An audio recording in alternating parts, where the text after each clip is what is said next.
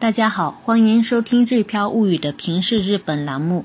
今天要跟大家一起来分享的是一个月不重样，详解日本中学午餐食谱。这是有关日本学校午餐方面的内容。在日本，过完年后，孩子们要重返学校，开始第三个学期的学习。学校午餐一般在开学第二天开始供应。我们家的小易和小 Q 呢，在一月九号正式上学，在一月十号吃到了第三个学期第一顿的学校午餐。中学生处于青春期，正是身体发育的重要时期。日本中学在课后有被称为“不嘎子”，也就是不活的兴趣小组活动。这里有很多耗费体力的运动型活动，比如棒球。网球、游泳等等。小 Q 这学期开始参加网球部活，每天放学后开始训练，下午五点多才会回家。对于这一阶段的孩子们来说呢，不仅要确保每天摄入足够的热量，还要保证充分的营养，积极摄入蛋白质和钙等营养成分。从摄入热量的角度来说，这个阶段的孩子每天需要摄入两千二到两千九卡路里。从小 Q 带回来的二零一八年一月份神户市的学校给食月历来看，一月份神户市中学生学校午餐的平均热量是八百三十二卡路里，每顿学校午餐摄入的平均营养成分如下：蛋白质三十一点五克，钙三百三十五毫克，铁三毫克，维他命 A 两百九十九微克。维他命 B 一零点四五毫克，维生素 B 二零点五五毫克，维生素 C 三十五毫克，食物纤维四点六克，盐分二点四克。这份精美的午餐月历可以给我们家长当参照，调整家庭一日三餐的食谱。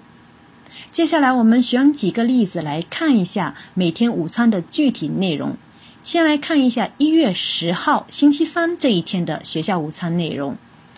这天呢，吃的主菜是炸虾虎鱼，副菜有醋腌红白萝卜、筑前煮。这里的筑前煮指含鸡肉、油炸豆腐、红萝卜、竹笋、豆荚、魔芋等丰富食材的料料理。还有呢，甜煮番薯和栗子。鲑鱼拌饭粉末，特别注意的是，在鲑鱼拌饭粉末上面呢，还附有抽签的功能，可以让中学生们边吃饭边玩一些抽签的游戏。为什么要特别选一月十号这一天的菜谱来提呢？因为日本民众正月时吃传统的御节料理，那么一月十号的。这一天呢，学校午餐吃的也是传统的御节料理菜谱。在这份学校给食月历里面，通过一月十号的菜谱介绍了传统御节料理各个菜式的具体含义。比如说，煮栗子就代表着财运发达，黑豆代表健康，甜煮丁香鱼代表丰收，虾代表长寿，干青鱼子代表子孙繁荣，海带卷代表心情舒畅。那么，通过介绍呢，可以让孩子们对传统饮食文化有更深的了解，也有利于日本传统饮食文化的传承。接下来呢，我们再来看一下一月二十四号这一天的菜谱。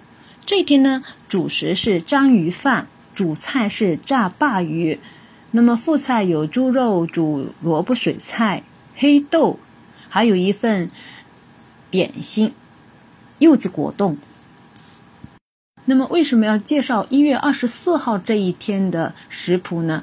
因为呢，为了纪念一九四六年十二月二十四日学校给食重重开，而现在呢，日本每年会将一月二十四号到三十号设立为全国学校给食周。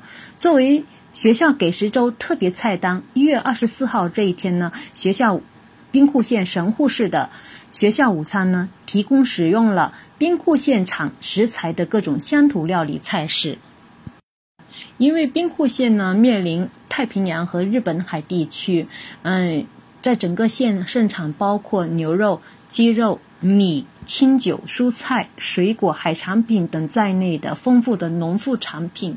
那么在学校给食当中呢，加入地方的乡土料理，也就等于说促进了地方食材的生产与销售。接着再介绍一下一月二十九号星期一这一天的菜单。这一天的主菜呢是肉丸子煮虾，副菜呢是八宝菜，还有中式的腌黄瓜，还有一个苹果果冻。那么从这一天的菜单来看呢，是中式的料理的特点比较强。再来看一月三十号星期二的这一天的内容是。甜煮鲑鱼，还有榨菜花蒜炒菠菜，柠檬口味的豆芽拌黄瓜，还有甜煮兵库县的海苔。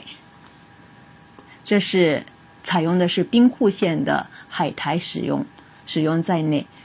最后再看一个一月三十一号星期三的食谱，这天吃的主菜呢是半冰沙司肉饼。然后呢，副菜是炒意大利面，还有卷心菜炒丁香鱼，还有一份南瓜汤。这一份的菜谱当中呢，就含有西洋料理的成分在这里面。由于受时间限制呢，我们的音频只能介绍这几份，嗯，这几天的食谱。如果大家想了解一月份每一天的食谱具体内容的话，可以参照我的个人微信公众号“日飘物语”推送的文章，大家可以查看到每一天的图文详细的图文介绍。另外呢，我们还从这份。食谱的阅历上面还能够了解到，神户市大泽中学租借当地的耕田栽种各种蔬菜，并且呢运用收获到的食材呢，邀请校外的韩国料理研究家到学校示范烹调韩国料理。孩子们既能了解到食材生产过程的不容易，也能体验享用美食的幸福，增加对异国料理的了解。这也是呢，学校技术、家庭和综合学习当中栽培到料理这一课程的生动范例。透过这张充满年味儿的阅历，了解日本食欲，感受丰富多彩的学校食欲活动。然后呢，细读图文并茂的菜谱，发现每其实这一月份的菜谱里面每天都不重样，营养及热量又控制的非常得当。我真的只想送日本中学生一句话：身在福中，一定要知福。以上跟大家分享的是有关日本中学学校午餐方面的内容。另外呢，我们日漂物语知识星球内容正在持续更新当中。如果您对我们的日语汉字和五十音图的课程感兴趣，或者对我们在星球内分享的中小学呃教育资讯，这里是指日本的中小学教育资讯感兴趣的话，也欢迎大家加入我们日漂物语知识星球，跟我们一起学习日语，跟我们一起了解日本的中小学教育。感谢大家的收听，我们下次再会。